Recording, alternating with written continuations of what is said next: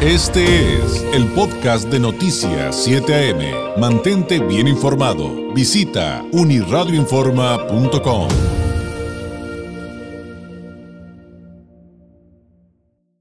Hoy hay una actividad muy importante aquí en CETIS, pero eh, ¿de qué viene? Eh, ¿Qué es, qué es eh, lo que hoy sucederá en CETIS en un, par de horas más? Pues tiene que ver con el Centro de Excelencia en Competitividad y Emprendimiento y Centro Vida Estudiantil de CETIS Universidad Campus Tijuana. Para platicar un poco acerca de, del CESE, del Centro de Excelencia, de Excelencia en Competitividad y Emprendimiento CESE, el director de este centro nos acompaña esta mañana aquí en Noticias 7 AM, el doctor Flavio Olivieri San Giacomo. Doctor, bienvenido, muy buenos días. Gracias por esta oportunidad de platicar.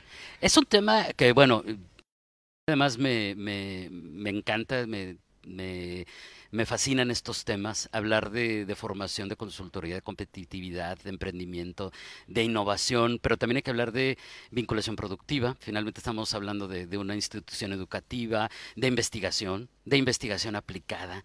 A ver, regresándome un poquito. ¿Qué es el Centro de Excelencia en Competitividad y Emprendimiento, el CESE del sistema CETIS? ¿Y cuál sería, doctor, la esencia? Bien. El, el Centro eh, de Excelencia en Competitividad y Emprendimiento es uno de tres centros que tenemos eh, en CETIS en Sistema y que obedecen a, a, los objetivos de tener un impacto en la región, un impacto positivo, ¿no? con la generación de conocimiento que permita pues tomar mejores decisiones, ¿no? tanto a las empresas como a los organismos públicos y a la sociedad civil en general. Entonces, el generar este conocimiento requiere de eh, vincular a los académicos que tienen mucha experiencia en temas uh, relacionados pues a las diferentes áreas de disciplina. De, son tres centros, uno es en ingeniería, en diseño, eh, tiene que ver más con tecnología, esas áreas. Tenemos el de humanidades, que tiene que ver más con la, el desarrollo de las personas. Y tenemos el de competitividad y emprendimiento. Entonces, cada centro lo que hace es aglutina, uh, hace un esfuerzo de, de, tener un trabajo colegiado entre los, el, el profesorado, eh, también involucrando estudiantes, para poder uh, vincular uh, sus áreas de, ex, de experiencia, sus áreas de conocimiento con la problemática regional, con la problemática local y pues ayudar a encontrar soluciones, a proponer soluciones, ¿no? A partir de, de un análisis profundo con metodología científica, etc. Entonces, bueno, lo que hacemos en estos centros es aglomerar esta capacidad intelectual que tenemos en, en, la universidad, en el sistema, y vincularla con proyectos y con necesidades reales de las problemáticas que tenemos. Y en, en particular, pues que tengan que ver con la competitividad y que tengan claro. que ver con el emprendimiento. Entonces ahí metemos temas de innovación, como mencionaste, cómo, ayudamos, cómo podemos ayudar a empresas a transitar de un negocio tradicional que, que tiene, pues, bueno, ya a lo mejor varias generaciones con un negocio estable, pero que no está dando el, el brinco, ¿no? No está, claro. entonces los podemos ayudar a entender cuáles son sus oportunidades, qué es lo que tienen que hacer para fortalecer sus capacidades y, bueno, orientarlos. Y así como a emprendedores también, que llegan eh, jóvenes desde prepa a maestría, que traen ideas de negocio y les ayudamos a desarrollar su proyecto. y, que además, pues finalmente todo lo que nos acaba de plantear, doctor, creo que está eh, vinculado, es decir, eh, eh, la investigación genera conocimiento, ese conocimiento genera proyectos que hay que buscar que sean exitosos en función de las necesidades que tiene esta región o esta área o a lo que se vayan a dedicar, porque al final estamos hablando de desarrollo en términos generales. O sea, sí es desarrollo empresarial, pero es desarrollo empresarial, eh, es desarrollo profesional, es desarrollo de, nuestros proyectos. Y esto genera además empleo, economía revolvente, etcétera, etcétera. O sea, es, es, estamos hablando de, eh, pongámosle así, doctor, un círculo virtuoso. De acuerdo. Sí, exactamente. Pretendemos es, a partir de que hay una, una necesidad en el entorno, en la sociedad, ¿no? de mejorar cualquier problemática, eh, y cómo podemos aprovechar el, la capacidad de investigación, la capacidad de desarrollo de programas formativos que tenemos en CETIS. Nuestro profesorado en cada uno de estos centros está alineado a los tres colegios de, la universidad, al Colegio de Administración y Negocios, al Colegio de Ingeniería y al Colegio de Humanidades. Entonces, en el caso nuestro, que es el de competitividad y emprendimiento, pues estamos ligados al Colegio de Administración y Negocios. En el colegio tenemos aproximadamente 50 profesores que estamos eh, dando las clases ¿no? en, en, las diferentes carreras, son siete carreras diferentes.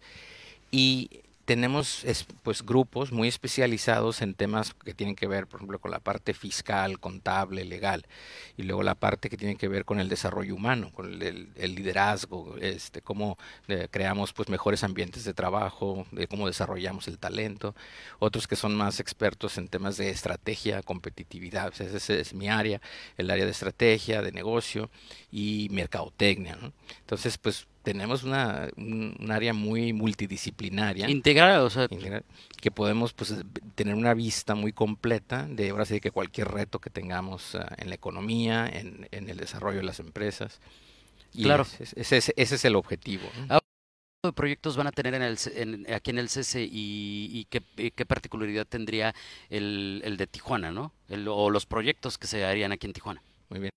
Bien, bueno, en, a nivel eh, sistema, eh, este trabajo se hace colegiado ¿no? en, todo, en los tres campus.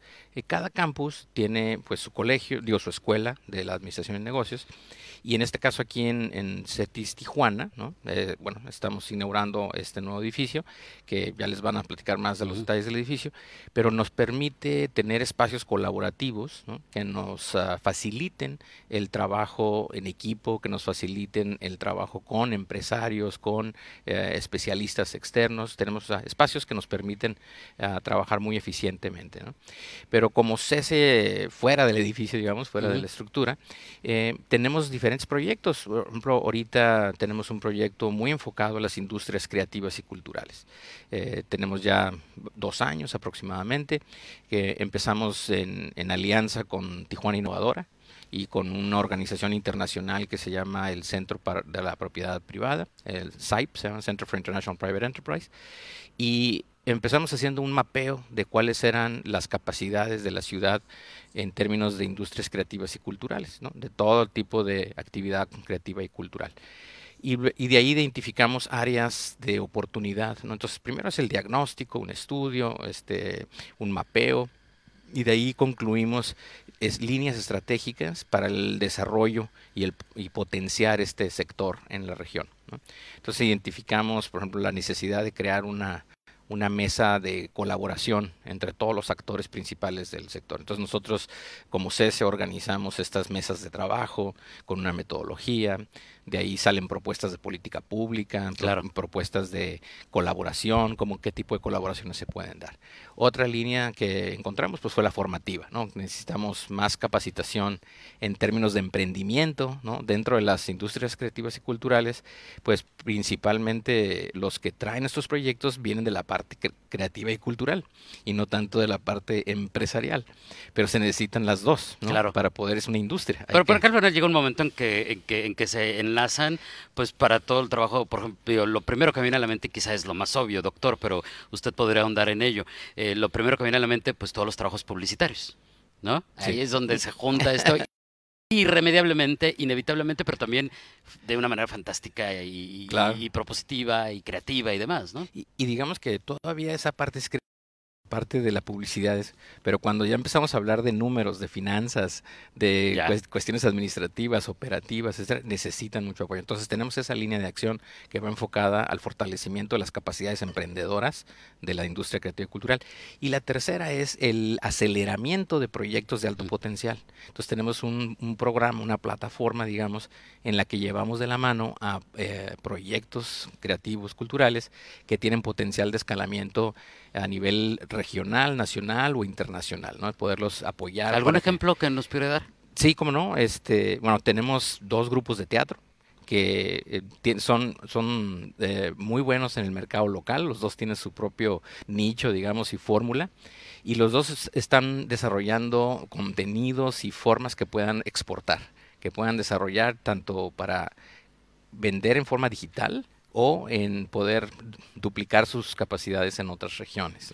A ver, doctor, permítame hacer una pequeña pausa porque este, está, está muy interesante, pero mm, eh, siempre ha habido como es, ah, y esto a nivel global, no digo que aquí nada más en México, nada más aquí en Baja California, pero siempre ha sido complicado este, que en ciertas áreas eh, de repente digas, es que también tienes que aprender, como yo digo coloquialmente, no sé si es el término correcto, pero tienes que aprender a venderte y a crecer y a producir y a expandirte y a, y a diversificarte. No, pero es que yo soy artista, no, es que yo soy periodista.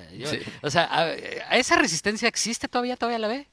Claro, pero hay unos que sí quieren, ¿no? Entonces, los que sí quieren, nosotros nos enfocamos a ayudarlos a ellos, a los que sí quieren, ¿no? A los que sí quieren crecer y pues que su oferta, su lo conozcan otras audiencias, ¿no? O sea, eh, creemos eh, aquí en la, en la región que la calidad de los contenidos, la calidad de la creatividad que tenemos es muy exportable, o sea, en el sentido de que puede haber audiencias en otras partes de, del México y del mundo que les guste y les interese el contenido que aquí se genera. Claro. Oiga, doctor, ya me salió un poquito del tema, hay que regresar a cerrar porque nos queda ya nada más un minutito. Eh, ¿Dónde vería, digamos, el futuro de, CETIS en cuanto a lo que ustedes van a hacer aquí en el CESE? En la visión 2036, que es para el 75 aniversario del, del sistema, tenemos muy claro que debemos de tener más impacto o sea, un impacto regional. Eso quiere decir que lo que nosotros eh, generemos aquí de conocimiento y de formación se multiplique y tenga un impacto positivo en, la zona, ¿no? en la región.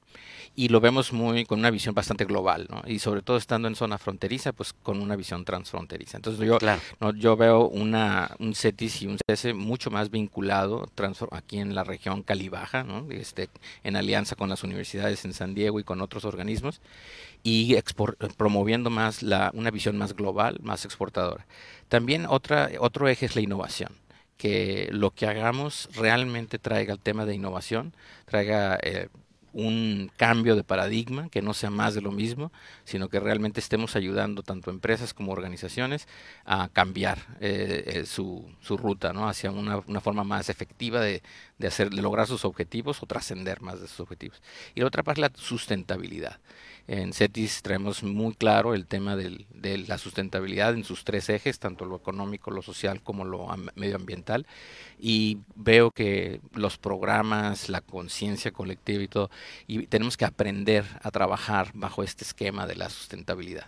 Doctor, abierto porque ahí hay muchos temas que yo creo que son importantes para la región y para todos los sectores y ojalá tengamos la oportunidad de seguir platicando de estos y otros temas que, que sin duda, le digo, son, son interesantes, pero sobre todo son importantes. Gracias y excelente viernes. Muchas gracias. Y enhorabuena por este proyecto que está Muchas increíble. Gracias. Gracias. Es el doctor Flavio Olivieri, director del Centro de Excelencia en Competitividad y Emprendimiento CESE del Sistema CETIS.